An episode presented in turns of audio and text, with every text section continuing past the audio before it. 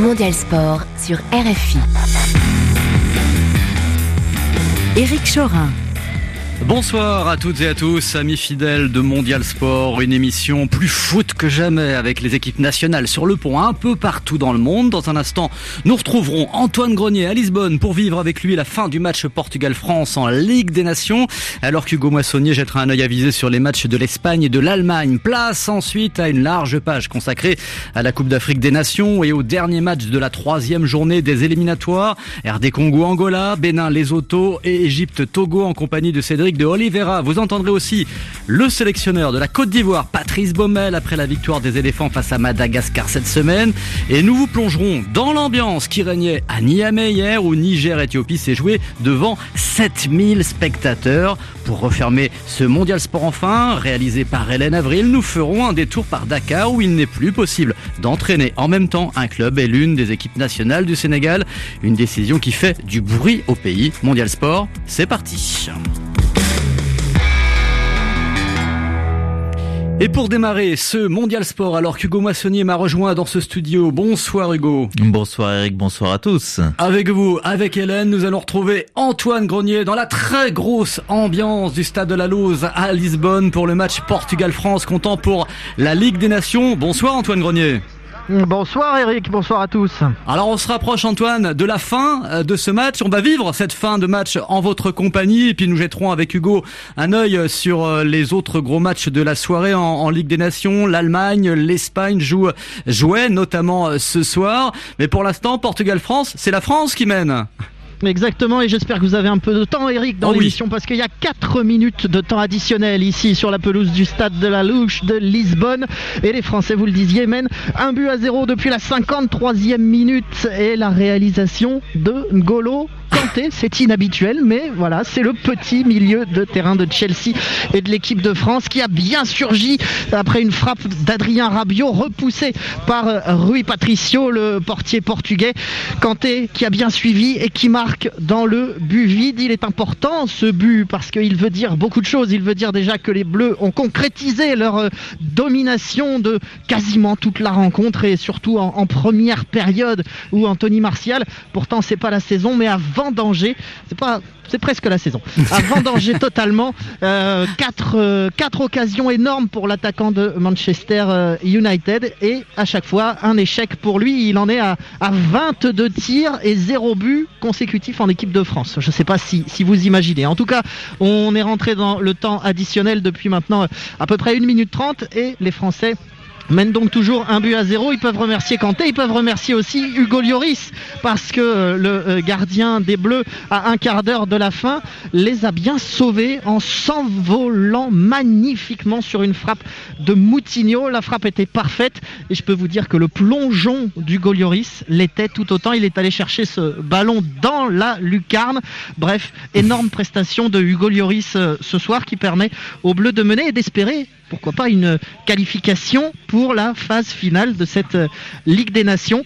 Ça en prend le chemin. Si les Bleus s'imposent, ils seront qualifiés. Une petite question, il n'a pas marqué de la tête quand même, Golo Kanté, ce soir non, il n'a pas marqué de la tête, mais son pied était très très haut. Et vous savez, il, suffit qu'il ait le pied très très haut pour euh, que ce soit au niveau de la tête. Donc ça peut compter un petit peu. ça peut compter un petit peu pour euh, pour une tête. En tout cas, il, a réalisé un, très très gros match euh, N'Golo Kanté. Et en face, le, Portugal a réagi. Le Portugal a tenté. Hein. Ils sont tenants du titre. Ces Portugais dans, cette Ligue des Nations. Ils sont aussi champions d'Europe. Donc attention à cette occasion. Non, c'est Marcus Thuram le qui, sait défendre. Hein. Il n'est pas le fils de Lilian pour rien, parce que là, il est venu euh, gratter un, ballon dans la surface, dans les pieds d'un attaquant portugais, euh, le, tout jeune international euh, français. je vous le disais, les, Portugais ont tenté de réagir. Ils ont même touché du bois à la 60e minute sur une tête de, de José Fonte, le défenseur de, du LOSC. mais sa tête est allée s'écraser sur le poteau droit de Hugo Lloris. Ils ont tenté, les Portugais, mais c'est un peu brouillon. Sont un peu décevants, les, Portugais. Ils étaient venus embêter les mhm. Français au, au Stade de France il y a un mois. Ça s'était fini sur un 0-0. Euh, là, ils sont, il y a, plus d'intention offensive de part et d'autre qu'il y a un mois, mais c'est aussi beaucoup plus brouillon côté portugais. Attention à cette euh, contre-attaque d'Antoine Griezmann. Il vient d'effacer quatre euh, joueurs euh, portugais. Il est arrêté par José Fonte aux abords de la ligne médiane, de, la ligne de touche, et il va obtenir un, coup franc à une vingtaine de buts, de, mètres des buts gardés par Rui Patricio. Ce sera une des dernières actions parce qu'il reste 30 secondes dans ce match entre la France et le Portugal. Et pour l'instant, les, les Bleus mènent toujours un but à zéro. Alors on va suivre ce coup franc avec vous, bien évidemment. Antoine, un, mot, un joueur dont vous n'avez pas parlé ce soir, c'est Cristiano Ronaldo. Il est pourtant sur la pelouse.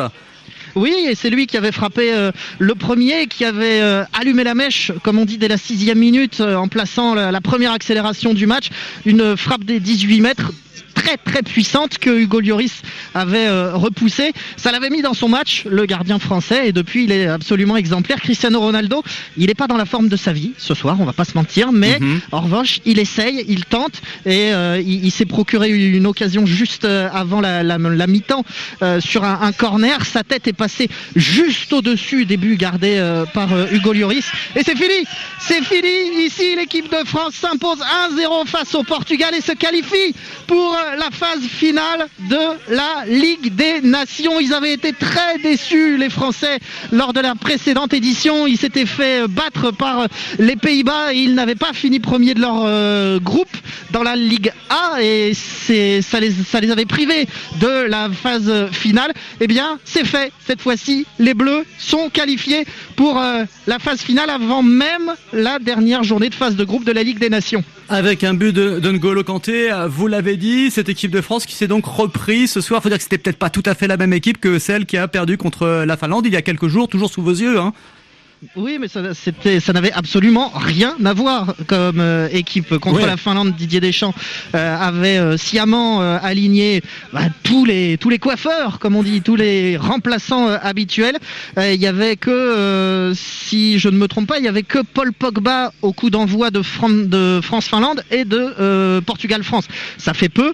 Là, c'était les champions du monde dans leur immense majorité, mis à part Presnel Kimpembe, mis à part Adrien Rabiot, Kingsley Coman et la petite surprise, Anthony Martial qui avait été aligné euh, en, pointe euh, de, l'attaque. Mais euh, résolument, Didier Deschamps avait fait un choix, c'est-à-dire qu'il avait tout misé, il avait fait tapis sur ce match contre le, Portugal.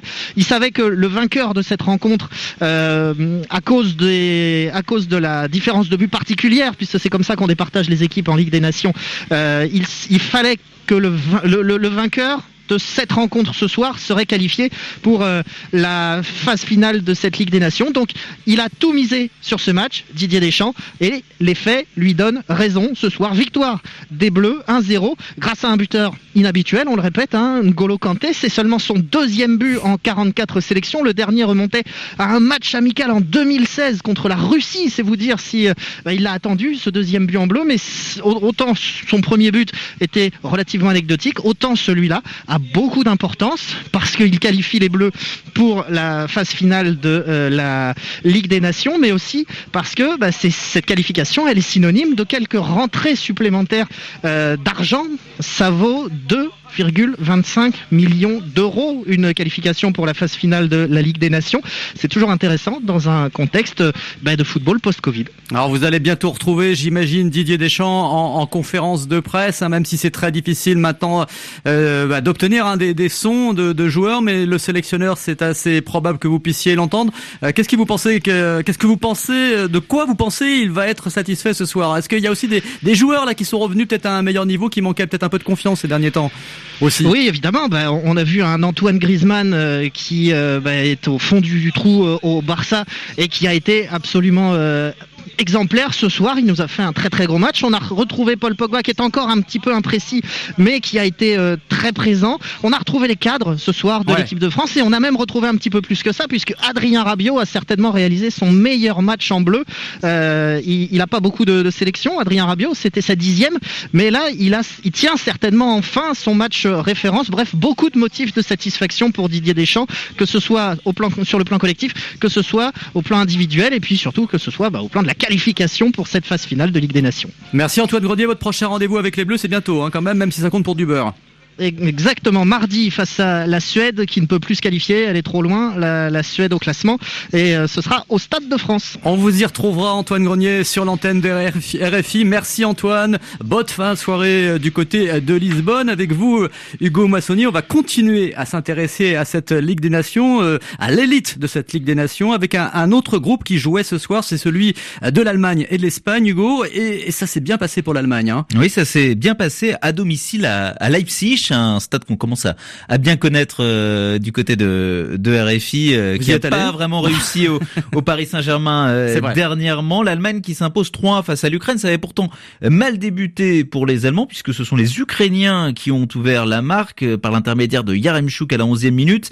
Mais le roi Sané, il a réveillé la Mannschaft avec un superbe enchaînement, crochet, frappe du gauche enchaîné à peu près 10 minutes plus tard, un peu plus de 10 minutes plus tard. Et puis c'est un ancien de Leipzig, Timo Werner euh, qui a offert la victoire à l'Allemagne avec un, doublé, un premier but à la 33e minute, un autre peu après l'heure de jeu 3-1 euh, pour l'Allemagne qui au classement compte 9 points une journée de la fin et prend la tête devant l'Espagne. Bah oui, parce que Hugo, l'Espagne s'est fait surprendre par la Suisse. Oui, surprendre par la Suisse en Suisse avec euh, Freuler qui a ouvert la marque. On a longtemps cru que la Suisse allait même carrément s'imposer dans cette euh, rencontre, mais les Espagnols ont eu euh, les ressources pour égaliser en toute fin de match par l'intermédiaire de Gérard Moreno, mais c'est quand même une mauvaise opération au classement puisque l'Espagne qui était en tête avant cette cinquième mhm. journée dans ce groupe 4, eh bien est rétrogradée à la, à la deuxième place, 8 points pour l'Espagne, 9 points pour l'Allemagne. Il y aura lors de la prochaine journée un Espagne-Allemagne et c'est lors de cette rencontre que se jouera la, qualification pour les demi-finales dans cette poule. Et rejoindre notamment l'équipe de France déjà qualifiée, une Ligue des Nations, hein, on va le dire assez rapidement Hugo, qui se poursuit demain avec euh, au programme eh bien, les groupes 1 euh, et 2, Pays-Bas, Bosnie, Italie, Pologne, euh, dans le groupe 1, un groupe qui est dominé par la Pologne devant l'Italie et les Pays-Bas. Pour l'instant, ce sont les, les Polonais un peu de manière surprenante qui sont les, les mieux placés. Et puis euh, dans le groupe 2, Belgique, Angleterre, quel choc, Danemark, Islande. La Belgique pour l'instant domine les débats devant le Danemark et l'Angleterre. Merci Hugo Moissonnier pour ce point complet sur cette Ligue des Nations. On a assisté, on le rappelle, à la victoire de l'équipe de France au Portugal sur le score de 1 but à 0, un but inscrit par N'Golo Kanté.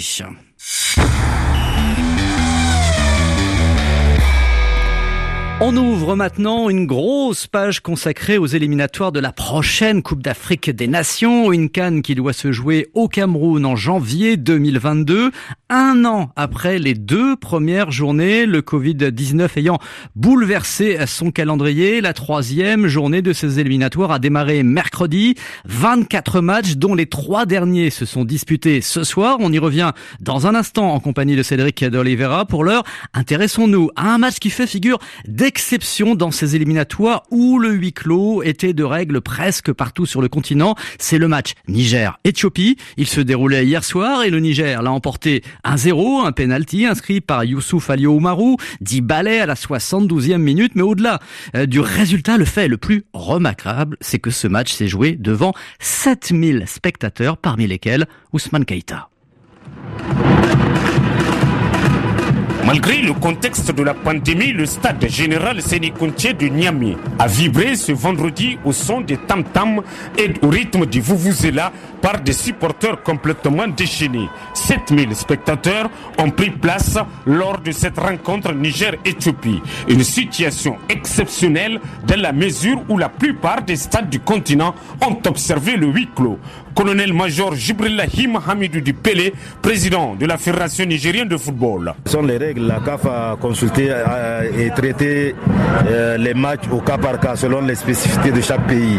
Et étant donné que le Niger, on a eu à organiser déjà des matchs avec du public, ils ont concédé donc à nous accorder euh, d'avoir au moins 7000 personnes dans le stade, 20% de capacité du stade. Le public, c'est comme on dit, c'est le 12e joueur.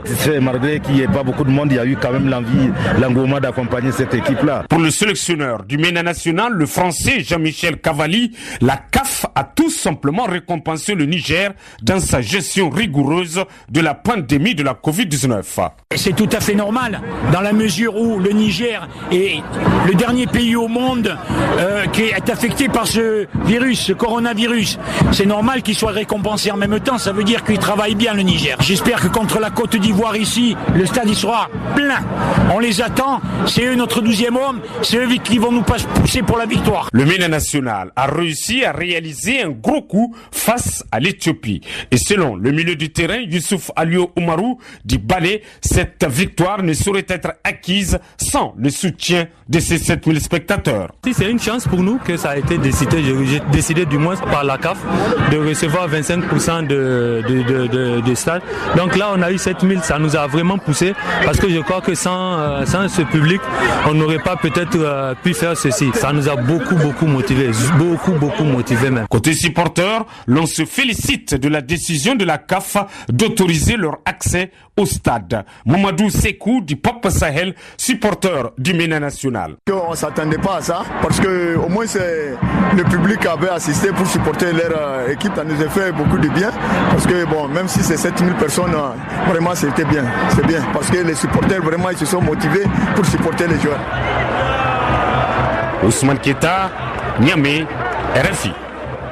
Voilà pour l'ambiance à Niamey. Il y en avait un peu plus hein, quand même euh, que du côté de, de Lisbonne. Niamey où le Niger a donc battu hier l'Éthiopie, un but à 0, 1-0 également pour le Mali face à la Namibie et pour la Tunisie contre la Tanzanie. L'Afrique du Sud a battu Sao Tomé et Principe 2-0, 4-1 pour le Maroc face à la Centrafrique. On en vient maintenant, comme promis, aux trois derniers matchs de cette troisième journée d'éliminatoire. Bonsoir Cédric Oliveira. Bonsoir Eric. Nouvelle soirée compliquée Cédric pour les léopards de la RDC. De la RDC. Hein, oui, les Congolais qui n'ont pu faire mieux que 0 à 0 face à l'Angola. Plusieurs cadres étaient absents au coup d'envoi, ce qui a peut-être gêné cette équipe de RDC.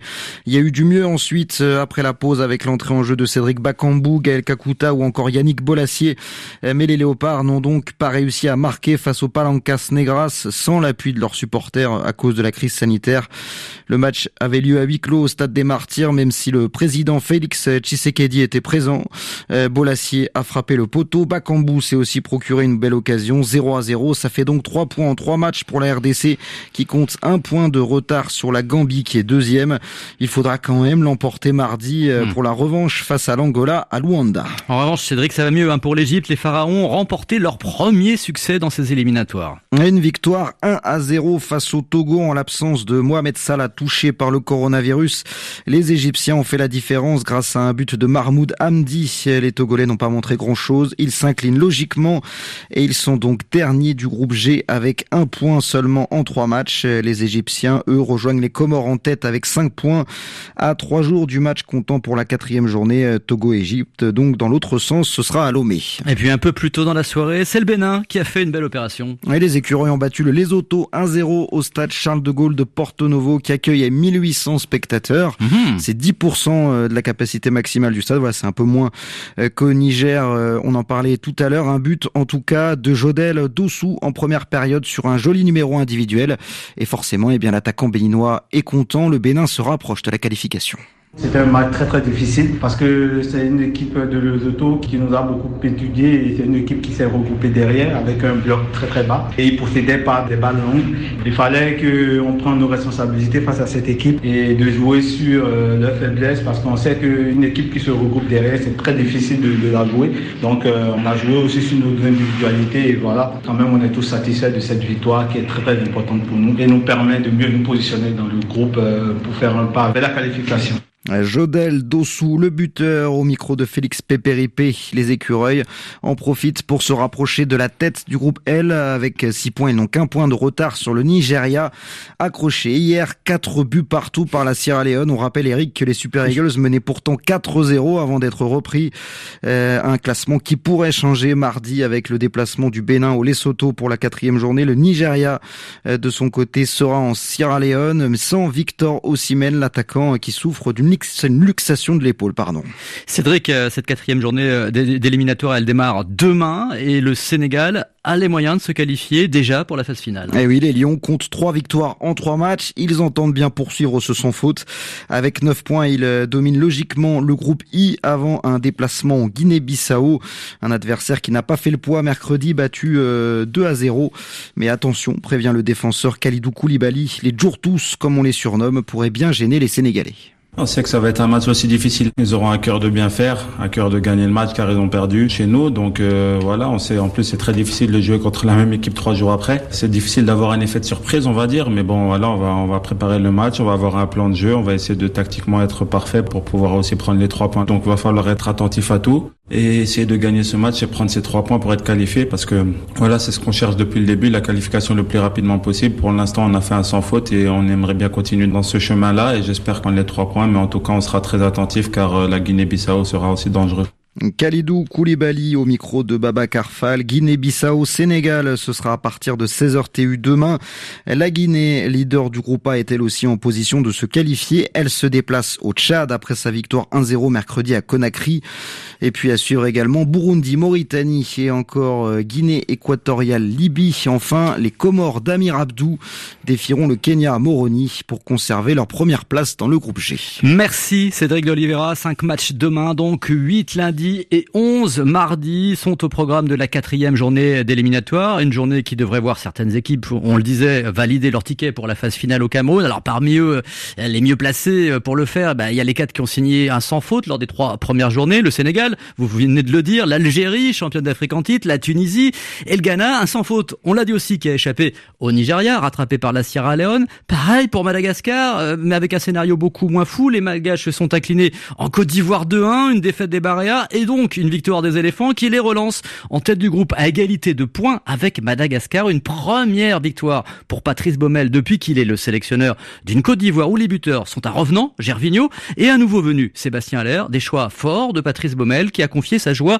à Eric Mambrut après le match. Je suis très heureux d'avoir pris ces trois points à domicile face à une équipe de Madagascar qu'on connaissait euh, difficile à manœuvrer, à jouer. Je suis très content pour les garçons, des joueurs qui ont l'habitude de jouer avec les éléphants, d'autres qui mettaient les pieds pour la première fois, d'autres qui étaient des anciens qui sont revenus. Donc c'est un gros mix, des jeunes, des moins jeunes, des nouveaux. On s'est entraîné uniquement avec tout l'effectif euh, deux fois euh, avant ce match. Pas évident de préparer un match face à une équipe de Madagascar euh, qui, je dirais, leur force, c'est le groupe, c'est euh, la cohésion euh, et surtout le fait qu'ils se connaissent depuis un certain nombre d'années maintenant. Donc voilà, le premier sentiment qui sort, c'est de la satisfaction et un soulagement. C'était important de gagner ce match. Est-ce qu'il y a également une satisfaction personnelle de, de réussir vos débuts? C'était votre premier match officiel après deux matchs amicaux. Là, c'est la, la, première victoire avec, j'imagine, juste avant ce match, pas mal de pression quand même sur vos épaules. Oui, de la pression, mais ça, on a l'habitude. Mais c'est surtout euh, tous ces éléments jouer dans un stade vide. Avant le match, un orage qui nous retarde de près de 25 minutes. Donc, euh, on rentre dans les vestiaires, on reste un certain nombre de temps, on ressort lorsque nous sommes prêts à jouer, un problème de filet qui nous a fait perdre encore 10-15 minutes. Et euh, ce coup de sifflet finalement qui part. Donc je me dis enfin ça part. Et puis je sens des garçons qui se sont, euh, pourtant on avait essayé de les tenir en éveil, mais qui se sentent un petit peu crispés, figés sans trop d'énergie. Donc je me dis, mais oh là là, il y a, y a, tous les éléments contre nous. Et puis on arrive à la mi-temps euh, à 0-0. C'était un, un, match sans grande intensité sur la première mi-temps. Et je dirais qu'à la mi-temps, on a, on a réussi à remobiliser les, les troupes. Et le début de deuxième mi-temps m'a beaucoup plu avec ce que j'aime euh, des éléphants conquérants qui prennent des initiatives, qui prennent des risques, qui étaient heureux de marquer des buts, qui euh, étaient ensemble. Après, on prend ce but trop vite, qui nous a remis sous pression, qui nous a empêché de jouer relâché, mais euh, une grosse satisfaction d'avoir maintenu ce résultat parce qu'encore une fois, dans l'état d'esprit, ça me plaît beaucoup de, de, voir des garçons qui ne lâchent rien. Parlons des débuteurs. Un certain Gervinho que vous avez récupéré, ramené à nouveau au sein de la sélection, et Sébastien Allaire que vous êtes allé euh, chercher, en tout cas vous l'avez convaincu de, de venir jouer sous le maillot ivoirien. Est-ce que le fait qu'il marque, eh bien ça vous fait plaisir également, ça conforte vos choix quelque part? Bien sûr, ça conforte les choix, les décisions, ça fait du bien au groupe. Lorsque un ancien ou un nouveau marque euh, un but, mais c'est aussi le travail de toute une équipe. Je peux pas oublier ceux qui font le travail, la dernière passe des Max Gradel qui a fait du Max Gradel, qui s'est battu corps et âme, qui a fini le match euh, avec euh, avec des coups partout mais qui donne ce but. Donc beaucoup de satisfaction parce que je, je ne fais que le dire, j'insiste lourdement. Pour moi, les individualités doivent toujours être au service d'un collectif. Et aujourd'hui, un nouveau qui marque et c'est un ancien qui fait la passe décisive. Voilà, c'est l'image, peut-être c'est la touche Patrice Baumel, je dirais, c'est d'arriver à mettre une cohésion avec les nouveaux, les anciens, les présents et que ça fonctionne. Il y a beaucoup de jeunes. J'ai fait rentrer aussi Kalpi Ouattara, un U23, un Odilon Kosonou qui a 19 ans. Voilà, c'est un mix de tout ça et un groupe qui ne demande qu'à bien vivre ensemble. Mais vous savez mieux que moi que pour bien vivre ensemble dans le sport de haut niveau, il faut gagner des matchs. Il va falloir euh, se remettre euh, en question pour préparer ce match retour qui sera pas évident avec un long voyage, avec des tests Covid à droite à gauche, avec euh, une récupération pas évidente de fait de voyager de l'autre côté de la planète. Mais je veux dire que ce soit pour nous ou pour les Malgaches, les conditions sont les mêmes, sauf qu'ils auront bien sûr l'avantage de jouer chez eux. Donc euh, à nous de bonifier ce résultat en allant chercher un résultat positif à toi Massina. Toi, Massina, qui accueillera mardi soir sur la Grande Île ce match de la quatrième journée des éliminatoires entre Madagascar et la Côte d'Ivoire de Patrice Baumel.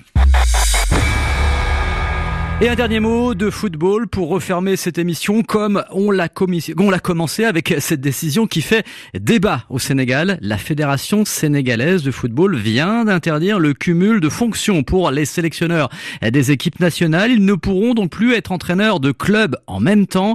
Un phénomène qui concerne essentiellement les équipes nationales de jeunes. Dakar, Babacar Fall. Cette décision, c'était une proposition de la direction technique nationale dirigée par C'est vrai qu'une décision peut-être arrange certains et n'arrangerait pas d'autres peut-être. Mais je pense qu'on voudrait peut-être permettre à l'entraîneur sélectionneur de disposer plus de temps pour la sélection.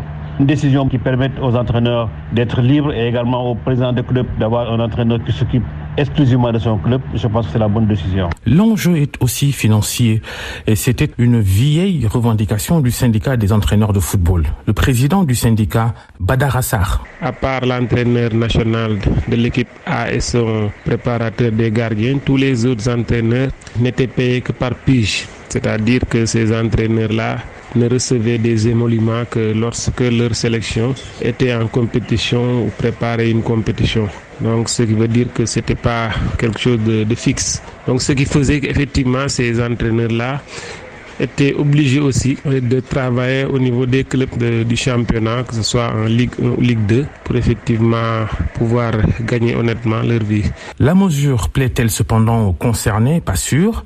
Contacté par nos soins, Youssouf Dabo, sélectionneur de l'équipe nationale des moins de 20 ans, avec qui il est allé jusqu'en finale de la dernière canne, et qui est en même temps entraîneur du Tenguet FC, le club leader de la Ligue 1 sénégalaise avant la pause définitive du championnat imposée par la crise sanitaire du Covid-19, eh bien, Youssouf Dabo dit attendre d'être officiellement saisi avant de réagir. Son collègue Malik Daf, sélectionneur des U17 du Sénégal, par ailleurs entraîneur du Giraffe de Dakar, le club le plus titré du pays, semble embêté par la question. Moi, je me concentre sur le travail parce que, comme je n'ai pas été informé de ce qui se passe, donc je me concentre sur le travail parce qu'il y a déjà un boulot qui m'attend. Il y a une, une tournoi de l'EFOA, la qualification de la Coupe d'Afrique, qu'on va jouer à Freetown. J'ai un groupe qui est là depuis quelques semaines avec moi. Donc, je me concentre sur le travail. Attendons pour voir. Peut-être euh, on va nous appeler pour nous informer, comme ça on pourra discuter de ce qui va se passer.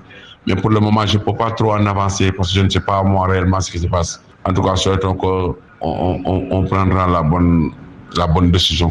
Le cumul sélectionneur d'équipe nationale, entraîneur de club existe dans d'autres disciplines au Sénégal, comme le basket, qui a plus gagné de titres que le football. Babacar Fall, Dakar, RFI. Baba Carfal à Dakar. On, le remercie pour sa contribution à cette émission, ainsi qu'Antoine Grenier qui suivait le match Portugal-France pour nous. Cédric de Oliveira qui a couvert les résultats africains en Coupe d'Afrique des Nations et Go Moissonnier ceux de la Ligue des Nations. On va vous parler juste un petit peu de rugby avant de refermer ce mondial sport avec cette victoire historique pour l'Argentine. Les Pumas se sont imposés pour la première fois de leur histoire face aux All Blacks de Nouvelle-Zélande sur le score de 25 25 à 15 aujourd'hui. Nicolas Sanchez, l'ouvreur, a marqué tous les points. Un essai, une transformation et six pénalités pour cette victoire historique des Argentins. On se retrouve demain pour Mondial Sport, toujours en compagnie d'Hélène Avril. Et vous vous en doutez, on parlera encore une nouvelle fois beaucoup de football en Afrique. Mondial Sport, c'est terminé, mais la soirée continue sur RFI.